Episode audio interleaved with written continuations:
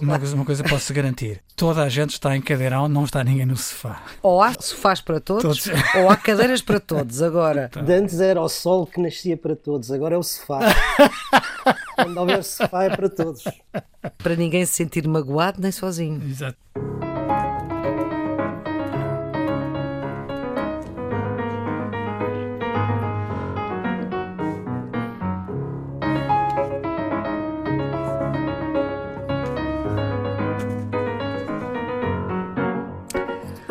Ora, cá estamos no Geometria Variável, edição 44, o programa de fim de semana da Antena 1 que arruma aquilo que interessa arrumar, sempre com os residentes fixos Nuno Severino Teixeira ainda confinado e Carlos Coelho já desconfinado, a produção de Ana Fernandes, os cuidados de emissão de João Carrasco e vamos começar provavelmente pelo discurso presidencial mais elogiado de sempre desde que se comemora o 25 de Abril no Parlamento. O 25 de Abril iluminou-se com o discurso do Presidente, escrevia o diretor do Jornal Público, Manuel Carvalho, editorial. Tradicionalmente críticos, Catarina Martins e Jerónimo de Sousa elogiaram. O líder comunista disse, e vou citar, há uma parte significativa do discurso de conteúdo histórico, esta tese que poderíamos até acompanhar de um povo que nunca é livre quando oprime outros povos, diz Jerónimo de Sousa. Na mesma linha, a líder bloquista a dizer que é importante a ideia de que quem foi oprimido, de que quem foi vítima tem que ser ouvido e tem que ter um lugar na história. Uma história que não pode ser escrita apenas por quem, em determinado momento, venceu. Não vou citar outros líderes, porque nesses é mais corrente o elogio a Marcelo e até seria notícia se fosse crítica. Carlos e Nuno, quais são as vossas primeiras notas? Não, Eu acho que, que é justo dizer que foi um momento muito alto da presidência de Marcelo Rebelo de Sousa. O aplauso foi, foi geral e mesmo vozes que geralmente não aparecem a elogiar o presidente foram eh, muito claras. Manuel Alegre chegou a afirmar que tinha sido o melhor discurso de sempre de Marcelo Rebelo de Sousa. Um discurso... Ele que tinha posto a hipótese, ah, atrasado, de até de votar Marcelo Rebelo de Sousa, mas depois a história mudou. É um discurso em que a abordagem histórica prevalece sobre a abordagem política, se quisermos, mas em bom rigor eu acho que faz jus à cerimónia. Nós vimos, assistimos à descaracterização da cerimónia do 25 de Abril, porque muitas vezes agentes políticos aproveitam esta cerimónia para fazer discursos de circunstância sobre o momento político atual. E Marcelo não fez isso. Marcelo fez um discurso com traços identitários, uma reflexão sobre aquilo que deve ser a historiografia da guerra colonial sobre aquilo que deve ser a imagem de Portugal para os portugueses e para o resto do mundo e a forma completa e consensual como o fez foi um momento alto do seu mandato, sem dúvida. Sua primeira leitura, Nuno. Ah, Eu não discordo do, do Carlos. Para usar a minha fórmula tradicional. Ora bem, indiscutivelmente é um grande discurso do Presidente Marcelo Rebelo de Sousa. Não, não posso dizer se é o melhor ou o mais importante, mas é indiscutivelmente um discurso marcante do Presidente e que, portanto, naturalmente faz eh, algum consenso, não só no plano político, mas até certo ponto no plano académico, onde as, as discussões são normalmente um pouco mais acesas, com uma ou outra exceção. É marcante, em primeiro lugar, pelo tema e é marcante, em segundo lugar, pela oportunidade. Pelo tema, porque ao contrário do, do que é costume e do que vem sendo costume eh, nos discursos de 25 de Abril, que se centram normalmente sobre a atualidade política e, sobretudo, sobre as políticas no plano material, se a gente pode dizer, este, pelo contrário, centrou-se na memória histórica e no plano simbólico. É a primeira vez que o Presidente Marcelo, mas não só o Presidente Marcelo, qualquer Presidente da República da Democracia, dedica um discurso do 25 de Abril inteiramente à política da memória e ao uso político da história. E só por isso, do meu ponto de vista, este é um discurso muito significativo. Mas é também eh, marcante pela oportunidade, porque é um discurso que procura responder a uma das questões mais difíceis com que se confrontam as democracias nos dias de hoje, que é precisamente o problema da sua memória e da convivência pacífica ou conflituosa com o peso da memória que transportam. Temos tido Eh, vários exemplos nos últimos tempos, não é? vários exemplos. Portanto, responde, em primeiro lugar, a uma preocupação social, responde a um debate político que é da atualidade, mas responde ao mesmo tempo também a um debate académico que tem vindo a ser desenvolvido, sobretudo na área das ciências sociais, pelos chamados estudos pós-coloniais e que está hoje muito vivo, muito aceso, que atravessa as questões do racismo, do colonialismo, da escravatura e que, no caso português, obviamente é incontornável a questão da guerra colonial. E, portanto, hum. pela oportunidade e pelo tema em si, eu acho que o Presidente fez um discurso que é marcante e que não vai desaparecer tão depressa. Eu vou deixar-vos ainda uma citação, uma crónica do jornalista Eduardo Oliveira e Silva no jornal I. Ele foi antigo diretor da agência Lusa, foi jornalista desta casa. Uma crónica na qual uh, Eduardo Oliveira e Silva escreve regularmente: Marcelo Rebelo de Souza faz questão de nos lembrar que raia a genialidade e há uma diferença entre um aluno de 18 ou 20 valores e os outros. Quando todos esperam uma coisa, Marcelo vem com outra totalmente diferente. Às vezes com uma profundidade, um conhecimento cultural e uma vivência que alguns podem ter, mas não conseguem transmitir analisar e sintetizar. Marcelo é Marcelo, é português, é produto de uma época, de uma educação e de uma sociedade que foi atravessada por muitas mudanças e convulsões. É um homem crente, é dono de pensamento complexo e sistematizado que consegue descodificar para que todos o percebam.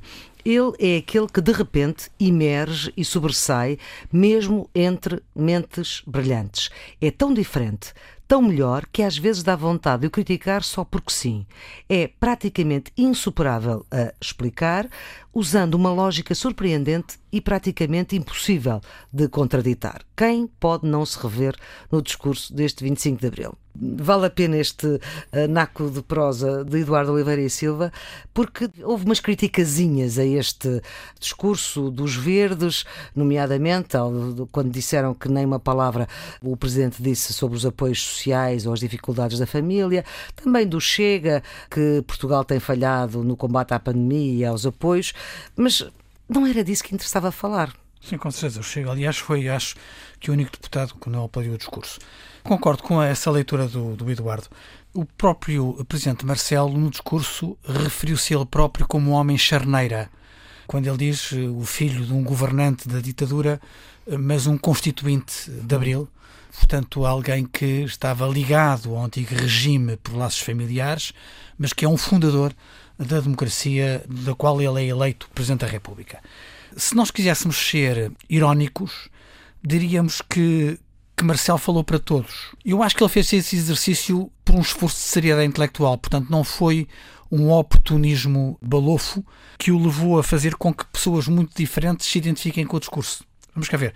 Os retornados tiveram uma palavra de Marcelo. Uh, os, an milhão, não é? os antigos, quando ele fala no quase um milhão, os antigos combatentes que se sentiram quase como uma homenagem à, à referência que ele faz de que eles sentiram que estavam a defender a pátria na guerra que fizeram.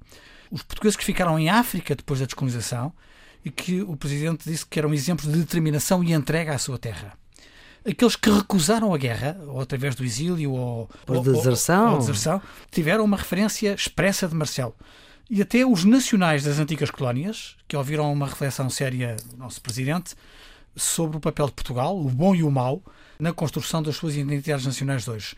Não há ninguém que tenha estado na história destas décadas que não tenha sido referido como parte integrante de uma história coletiva. E isso é uma abordagem totalmente diferente e uma abordagem pouco comum numa matéria que, como não sabe melhor do que nós, é uma matéria fraturante, porque geralmente olha-se para estas realidades e para a história uhum. da guerra colonial dos lados das trincheiras, uhum. ou de um lado ou do outro. Marcel conseguiu fazer uma leitura mais global, dar uma, uma leitura nacional, se quisermos. Uhum. E isso é um, é um serviço que lhe ficamos a dever. Aquela ideia, Nuno, de que não há um Portugal, eh, nunca houve um Portugal perfeito. Não há e nunca houve. Justamente, não há e nunca houve. E é por isso que eu acho que este discurso é um discurso importante.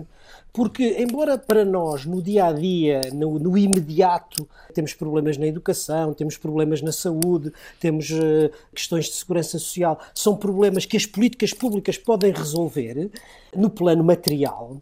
estas feridas simbólicas, não é, que vêm do passado, aqueles que viveram a guerra em África de um lado ou do outro da trincheira, aqueles que tiveram que retornar à força perdendo os seus haveres e o que eram coisas importantes da sua vida, deixa feridas simbólicas nas pessoas e isto é muito difícil. É, são questões de solução muito difícil e que eu acho por isso que uh, o Presidente afrontar diretamente essa questão e afrontá-lo como afrontou, com a perspectiva que afrontou, é um discurso de uma grande, de uma grande importância. Vamos lá ver.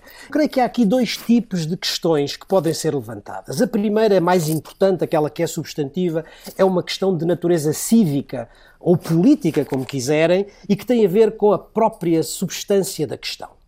A segunda é uma questão académica, que é a forma com que nós fazemos a história e como a usamos. Mas aquilo que é mais importante, do meu ponto de vista, é o problema cívico, é como sarar as feridas simbólicas que o passado, uhum. seja ele qual for, deixa.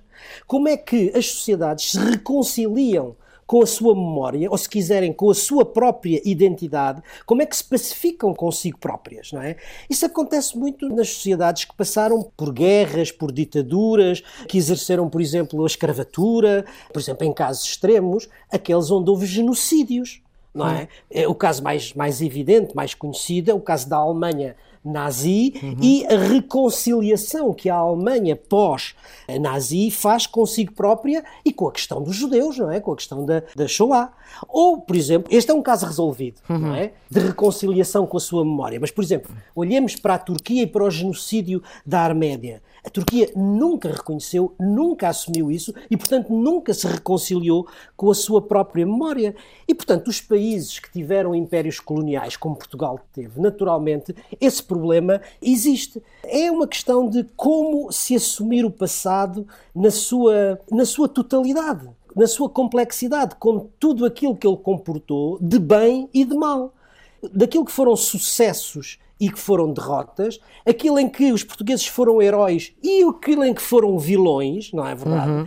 E portanto é todo esse trabalho simbólico que é lento, que é difícil e que, na minha perspectiva, o discurso do, de um presidente é importante, mas há outro nível onde essa catarse se faz e que é muito importante e que em Portugal começa a fazer-se a pouco e pouco, mas está longe de estar feito, que é ao nível das artes o teatro, o cinema, a literatura, hum, são certo, formas. Certo. Eh, nisso os americanos são exímios. Basta, basta, ver os filmes sobre claro, o Vietnã, sobre Vietnã a, a, literatura sobre a escravatura. E nós, nós só agora é que estamos a começar a fazer. Nós começamos agora a fazer. Pois é, a distância do tempo, não é? A distância do tempo. E há coisas notáveis, não é? Desde uhum. o filme do Manuel Oliveira ou não, ou Vanglória de Mandar, que é talvez assim Sim. a primeira. Uh, os livros do António Lobo Antunes sobre os Cus de Judas, o livro da Dulce Maria Cardoso, Cardoso sobre o sobre retorno, o retorno que é um livro maravilhoso. Uhum. Agora, a nossa sociedade começa agora a fazer essa catarse e, portanto, a, também a reconciliar-se com aquilo que foi a sua memória. Ora bem, para fecharmos esta, esta nossa conversa sobre o discurso do 25 de Abril de 2021 de Marcelo Rebelo de Sousa, vou chamar ainda a vossa atenção, vossa e dos ouvintes, para um registro de uma conversa que o Presidente teve com os capitães de Abril e com os jovens. A ideia, creio que foi mesmo dos capitães de Abril, onde o Presidente, na resposta a várias questões colocadas, sintetiza uma ideia que me parece importante e que enfim, tem que ver com o discurso, mas não é exatamente o discurso e o tom não é esse, eh, e que passou completamente eh, despercebida. Temos de ir garantindo que os poderes fácticos estão sujeitos a escrutínio democrático. Porque senão, esses poderes fácticos, de repente, podem ter derivas menos conformes com a democracia pluralista. E temos de viver tudo isto não cedendo à tentação de laivos ditatoriais. Porque às vezes é a tentação de tanto amar a democracia, de perder a paciência para o que é fundamental em democracia, que é a liberdade crítica, que é o pluralismo. Este é um argumento pesado. Este é um grande desafio, que nos obriga a mais e melhor. Ora bem, não perder a paciência com a democracia. Isto é a democracia dar muito trabalho. Vai na linha do discurso do 25 de Abril claro quando ele vai, diz que, claro que vai. Portugal não é perfeito, a democracia não é perfeita e nós não podemos dar isso por adquirido. Portanto, temos que trabalhar e trabalhar eh, todos os dias. E como é que não se perde a paciência com aquilo que não corre bem na democracia? É exercendo a participação democrática e garantindo que somos capazes de identificar os erros, aquilo que não funciona bem e temos a capacidade de tomar decisões para ultrapassar isso. Portanto, a nossa convivência democrática em sociedade deve levar-nos a ter essa capacidade, que é uma capacidade que interpela todos, quer dizer, não pode ser apenas de alguns. É? E isso é a resposta àqueles que dizem que não vale a pena, que desistem, ou aqueles que dizem eu já não acredito no sistema, quero-me pôr numa posição revolucionária ou dar cabo disto tudo, eh, para reagir por fora.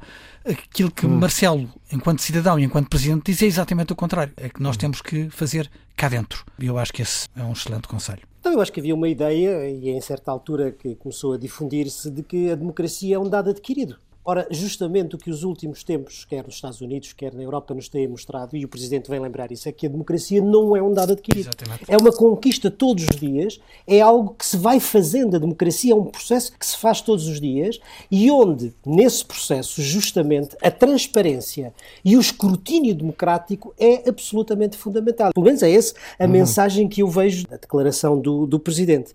E uma coisa, porque acho que o Presidente lançou um repto no seu discurso que vai vai direto, digamos, à, à, sociedade, mas há outros que vai direto àqueles que são profissionais da história, quer dizer, da forma como nós fazemos a história. Primeiro, é preciso fazer a história, o Presidente Dilo, de todos os ângulos. Ou seja, não só uhum. o ângulo do vencedor, mas também como já desde os anos 70 um grande historiador francês, Nathan Astel, dizia, a visão dos vencidos. Fazer a história é compreender a visão dos colonizadores e a visão dos colonizados. Isto é absolutamente fundamental, porque a história é poliédrica. Tem várias maneiras, várias leituras, consoante a posição social dos seus atores. E o que é preciso é percebê-la na sua pluralidade e na sua complexidade. E a segunda coisa que o Presidente também diz, e eu acho que isso também é muito importante, é fazer a história sem cair no anacronismo. Ou seja, obviamente a história, a compreensão do passado é sempre feita à luz do presente. Mas há aqui uma diferença que é importante colocar: é uma coisa é nós compreendermos o passado, interpelarmos o passado à luz dos nossos valores presentes. Outra coisa é julgar o passado à hum. luz dos valores presentes. Certo. E é isso que eu acho que o certo, Presidente certo, procura alertar.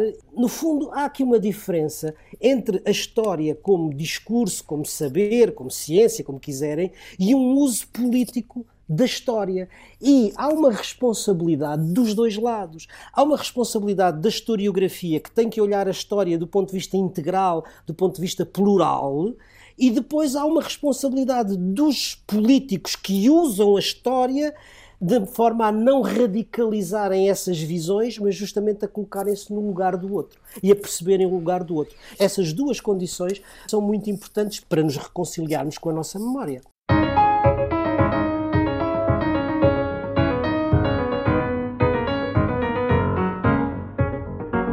Atualizamos agora, se nos ouvir este sábado, já não estamos em estado de emergência, é o fim de mais de 170 dias, foi 15 vezes renovado. Vamos ver aquilo que vai mudar e, e temos o primeiro teste logo este sábado, nas celebrações da data do 1 de maio, que este ano parecem não trazer as polémicas do ano passado.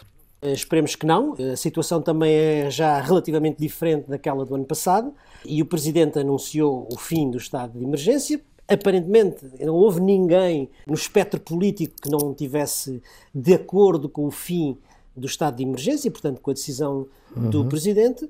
O que parece confirmar que eh, foi acertado o plano de desconfinamento, ou seja, como nós vimos aqui, baseado em critérios objetivos, em indicadores que são monitorizáveis, e todos os indicadores, não só aqueles dois com que trabalhámos no plano de desconfinamento, mas todos os outros, portanto, o número de mortos, o número de infectados, o número de internados e o de internados em cuidados intensivos, evoluíram muito positivamente e, portanto, isso agora permite que se eh, passe à última fase do desconfinamento e que se decrete o fim do estado de emergência.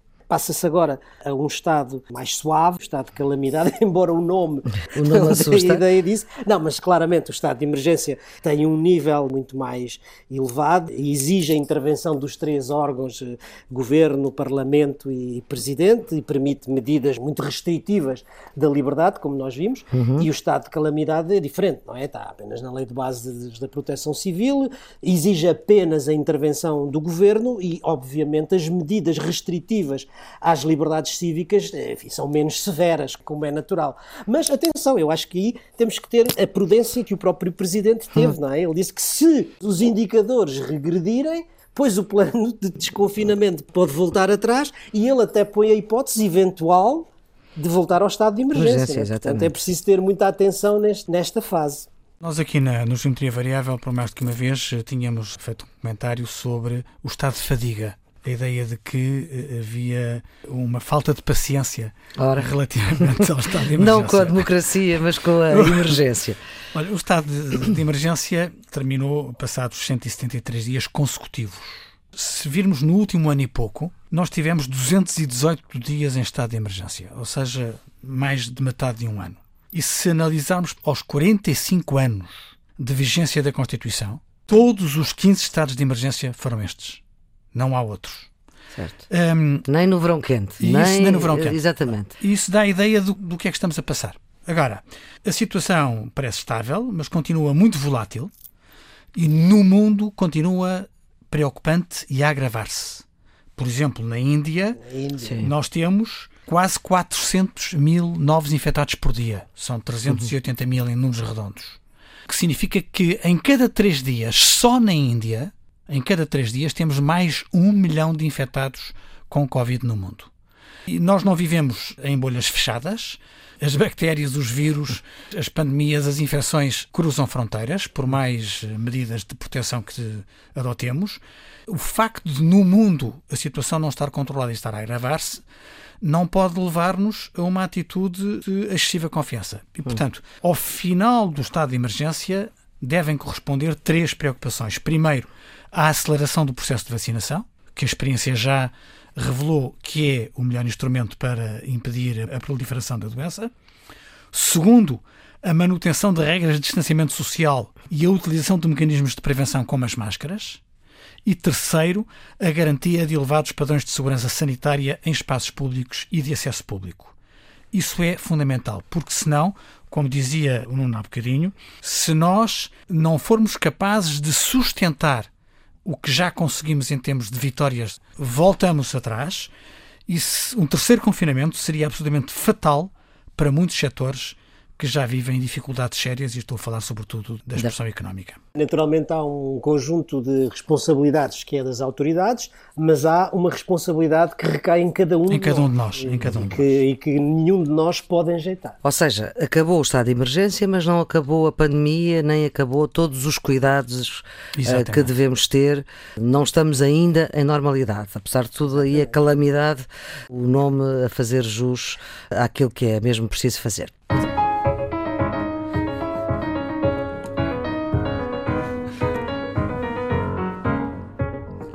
Vamos para os 100 dias eh, do presidente americano Joe Biden. Podemos dizer, para resumir, que estes 100 dias saíram melhor do que a encomenda, a começar para já pelo dobro das vacinas prometidas. Tinha prometido 100 milhões e teve mais do dobro, 220 milhões. O presidente norte-americano a prometer um ritmo de crescimento próximo da era Reagan, de há 40 anos. A retoma dos impostos ao nível que estavam para os mais ricos, impostos 1% no tempo de Bush filho criou 1 milhão e 300 mil novos postos de trabalho e garante o maior plano de recuperação económica pós Segunda Grande Guerra Mundial. Onde é que vai parar, Nuno? Vamos ver onde é que vai parar. O que me parece é que muitos diziam que Biden seria um presidente apenas de transição para a sua vice-presidente, Kamala Harris, e que não deixaria grande marca na presidência dos Estados Unidos. Ora, o que estes 100 dias têm mostrado é que aqueles que assim pensavam estavam redondamente errados. porque, em boa verdade, Biden resolveu com sucesso os dois desafios imediatos que os Estados Unidos enfrentavam: a luta contra a pandemia e a recuperação económica, mas mais do que isto, ele está a deixar sementes para o futuro que parecem ser muito significativas, quer no que diz respeito à política interna, quer no que diz respeito à política externa. externa. Pois eu não falei Porque, aqui. Quer dizer, na luta contra a pandemia superou todos os objetivos que tinha traçado. Vacinou 2 milhões por dia, neste momento já 200 milhões de americanos que estão vacinados, 50 e qualquer coisa por cento da população totalmente vacinada de todas as idades, de todas as idades, isto é muito importante, e prevê que no dia 4 de julho, o dia, enfim, da festa americana, em que todos os americanos vêm para a rua, fazem um barbecue, se juntam, etc., Fogo de a, a artifício. ter a imunidade de grupo. Fogo de artifício no Mall de Washington. Tudo isso, a, imunidade de grupo estará alcançada no dia 4 de julho, o que também é simbólico, não é? Depois a recuperação económica, um plano de estímulo à economia que atinge os 4 mil trilhões de dólares, que vai aumentar extraordinariamente o emprego, que vai atingir níveis de crescimento do tempo do período da era Reagan, que injetou no Estado, nas empresas e nas famílias o dinheiro que está a fazer funcionar a, a economia. Mas isto eram aqueles objetivos imediatos, de curto prazo.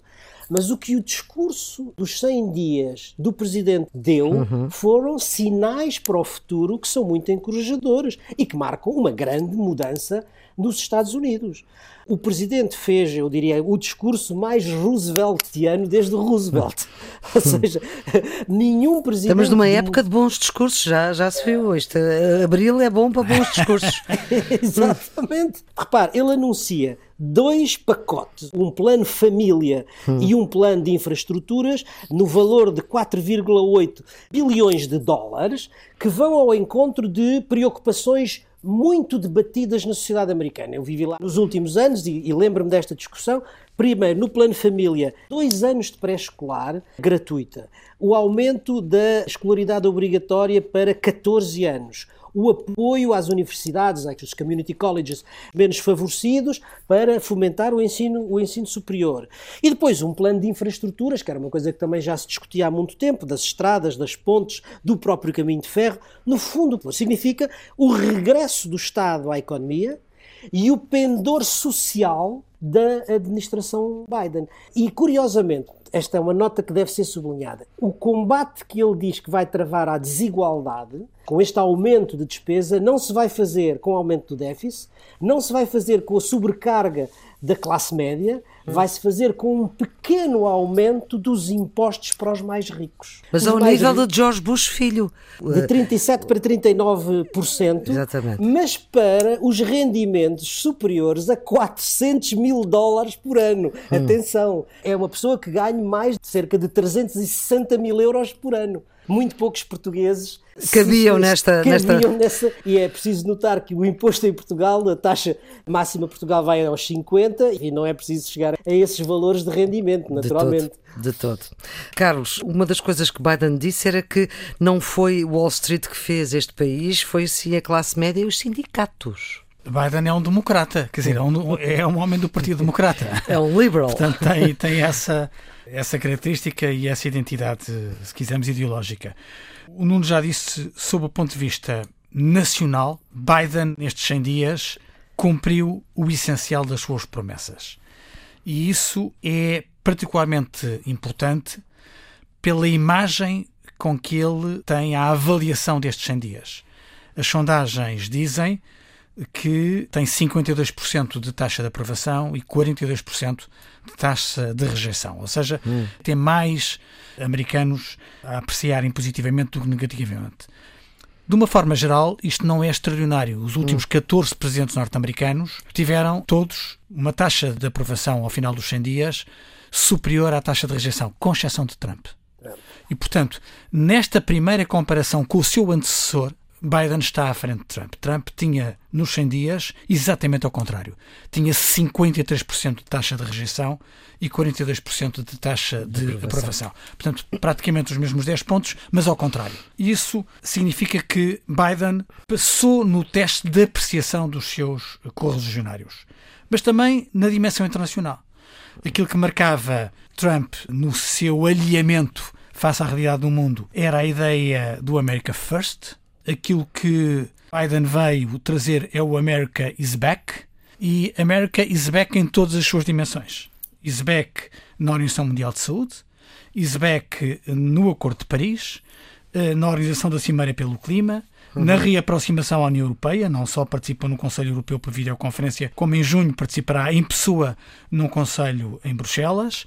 Foi claro na sua política face à China e face à Rússia.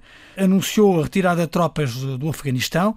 Biden está com uma energia e uma velocidade, um ritmo de uhum. tomar medidas que quem achava que ele era um velho acabado uh, está surpreendido porque ele demonstra uma energia muito superior àquilo que era expectável na idade que tem. 78 anos. Creio que a avaliação que podemos fazer nos 100 dias de Biden, quer sob o ponto de vista interno, quer sob o ponto de vista externo, é uma apreciação claramente positiva. Obviamente, a ruptura como o Carlos disse, em relação a Donald Trump é total e completa, mas muitos pensavam que a política externa de Biden seria uma espécie de política externa de Obama 2. Hum. Ora, o que se verificou é que estavam totalmente errados. Porque há uma diferença significativa da política externa e da equipa de política externa que Biden lidera em relação à de Obama. Porque Biden compreendeu que o mundo mudou, compreendeu que a hegemonia americana não é incontestada, pelo contrário, está a ser disputada diretamente em áreas diferentes pela China e pela Rússia, hum. e Biden está determinado a manter ou a recuperar, como quiserem, a liderança global americana.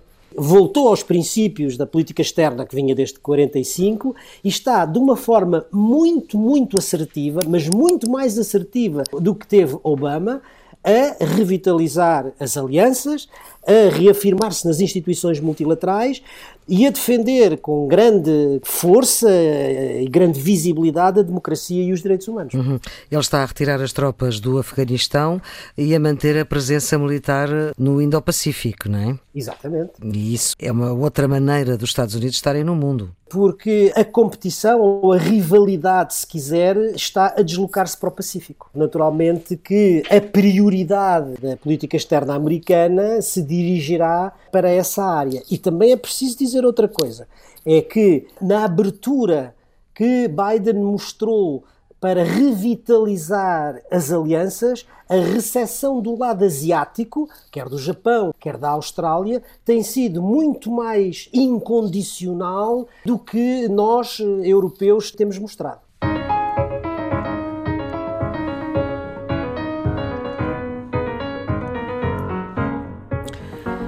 Voltamos a falar de Moçambique, de Cabo Delgado. Finalmente, o presidente moçambicano Filipe Nyusi, que é natural de Cabo Delgado, deslocou-se à região.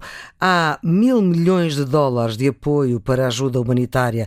Prevê-se a criação de mais de 30 mil empregos agrícolas. Há uma missão técnica a caminho com 3 mil militares da CADC, da Comunidade de Desenvolvimento da África Austral. A questão é quase por que é que se demorou tanto tempo Uh, sim, é verdade, há uns primeiros sinais positivos, embora tardios, da reação de Moçambique relativamente ao conflito de Cabo Delgado. Uh, nós temos dito aqui que a solução para este tipo de conflitos é uma solução que tem que ser global e integrada, não é? Aquilo que hum. normalmente na gíria das Nações Unidas se chama uma comprehensive approach, uma aproximação global. E tem que ter, como é natural, uma vertente de segurança para garantir a estabilidade e a segurança das populações e também das companhias que, que operam na região, mas isso não pode estar isolado, ou seja, isso tem que estar articulado com uma vertente de desenvolvimento que possa apoiar, do ponto de vista económico e do ponto de vista social, a região e as suas populações. Ora, o que parece estar a, ver-se agora é que, no meio deste desastre da insurgência e da crise humanitária que tem estado a provocar, pronto, começam a aparecer os primeiros resultados. No plano da segurança, nós sabemos que o governo de Moçambique resistiu à internacionalização do conflito, tinha solicitado o apoio para a formação de, das suas Forças Armadas uhum. a Portugal e os Estados Unidos, já no terreno, não é verdade? Uhum. Mas agora há qualquer coisa mais substantivo, que é um plano que está a ser discutido, aliás, na Cimeira da CADC de eh, resposta militar regional que prevê, como a Maria Flor disse, o envio de 3 mil militares, digamos de aéreo, naval e com forças especiais, para, de uma forma imediata, estar no terreno. Diz-se com o objetivo de recuperar as zonas ainda ocupadas pelos insurgentes, nomeadamente no símbolo da praia, não é? Uhum. Tomada desde tal, agosto de 2020. Depois, ao mesmo tempo, a tal comprehensive approach, não é? A tal aproximação global, com o anúncio de um plano de desenvolvimento com o apoio do Banco Mundial, creio que o Presidente do Banco Mundial uhum. esteve em Moçambique, no valor de mil milhões de dólares, a ser aplicado na região. Portanto, embora tardiamente, eu acho que isto são sinais positivos para Moçambique. São sinais positivos, mas, mas são tardios e são, ainda assim, Curtos. escassos. É? Hum. Primeiro, eh, dos mil milhões de dólares, o que foi anunciado agora foram só 300 milhões. É? Portanto, houve dificuldade em recolher os financiamentos dos dadores, e se houve dificuldade para 300 milhões, vai haver mais dificuldade ainda para o resto do envelope financeiro. Em segundo lugar, o presidente Nyusi continua a afirmar que é Moçambique que escolhe com quem vai combater o terrorismo. Isto é uma afirmação claramente infeliz, porque sugere o isolamento de Moçambique.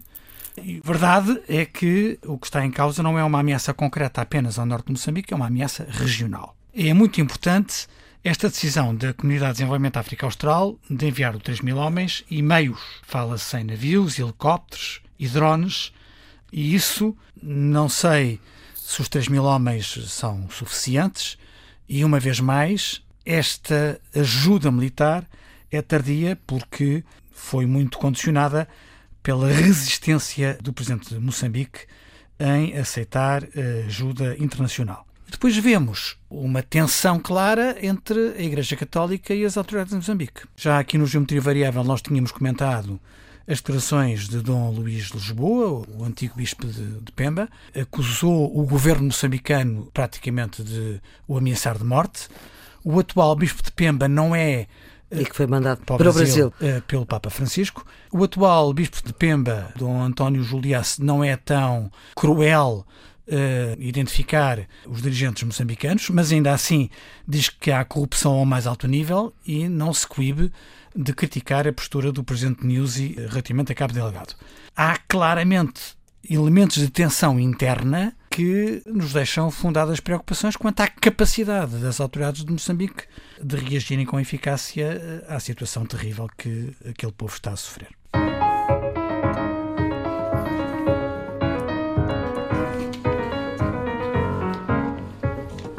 Vamos para as nossas figuras geométricas, redondos, bicudos e quadrados. Redondo, Nuno? O meu redondo vai para a Pfizer. A Pfizer anunciou que ainda este ano de 2021 deverá lançar um medicamento oral para o tratamento da Covid-19. É um comprimido que deve ser tomado no início da infecção e possivelmente eh, será suficiente uma toma única. Isto será, obviamente, uma revolução no tratamento da doença, em complemento da vacina, ou para aqueles que não gostam da vacina, que também os há, é uma alternativa. E, portanto, são boas notícias que a Pfizer está a anunciar. O meu redondo vai para a Comissão Nacional de Proteção de Dados. Denunciou a transferência ilegal de informação do censo 2021 dos cidadãos portugueses para os Estados Unidos Aparentemente, o Instituto Nacional de Estatística adjudicou a uma empresa norte-americana os conteúdos daquilo que é a identificação de, dos cidadãos portugueses. Isso viola as leis europeias. De imediato, o INE suspendeu o contrato que tinha com a Cloudflare, uma empresa americana que naturalmente protesta a sua inocência e diz que não passou dado nenhum ao governo dos Estados Unidos. Eu não sei se, se passou ou não, mas o, o, problema aqui é que pode passar. E se tiver uma intimação da autoridade norte-americana, é obrigada, de acordo com a lei norte-americana, a passar essa, essa informação. Portanto, acho que no mínimo foi uma ingenuidade do INE de ter adjudicado este serviço a uma empresa americana. E esteve muito bem a Comissão Nacional de Proteção de Dados por ter denunciado e impedido a situação. Vamos para bicudos? Vai para a crise humanitária no Sahel. As Nações Unidas alertaram esta semana para o facto de 29 milhões de pessoas necessitarem de proteção e ajuda humanitária imediata na zona do Sahel. A violência e a falta de segurança têm levado a um aumento extraordinário da subnutrição das populações naquela região e, mais do que isso, ao fecho de serviços sociais básicos como as escolas e o acesso à saúde, sem que haja sinais até agora de grande atuação da comunidade internacional. O meu bicudo vai para o relatório da auditoria do Tribunal de Contas ao dispositivo especial de combate aos incêndios florestais, que afirma que o plano desenhado em 2017 no rescaldo dos terríveis acidentes, em que morreram mais de 100 pessoas e 500 mil hectares de terra foram destruídos, ainda tem largas decisões por cumprir.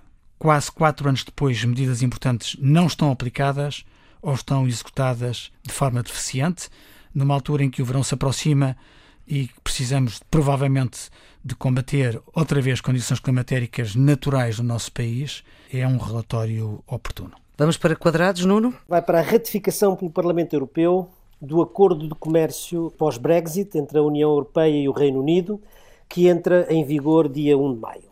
É uma boa notícia, mas permanecem alguns temas não resolvidos que merecem alguma preocupação, porque são aqueles que têm maior potencial de tensão no futuro. A sustentabilidade das pescas e o acordo de fronteiras com a Irlanda. Acresce a isto uma outra questão não resolvida, como Gibraltar e o estatuto diplomático da missão da União Europeia em Londres, ou seja, o estatuto do nosso embaixador João Vada Almeida. O meu quadrado vai para a contumácia em Portugal, isto é, a situação das pessoas que são suspeitas da prática de crimes e não são notificadas porque o seu paradeiro é desconhecido da Justiça. Soubemos esta semana que são cerca de 15 mil portugueses que estão nesta situação de contumazes.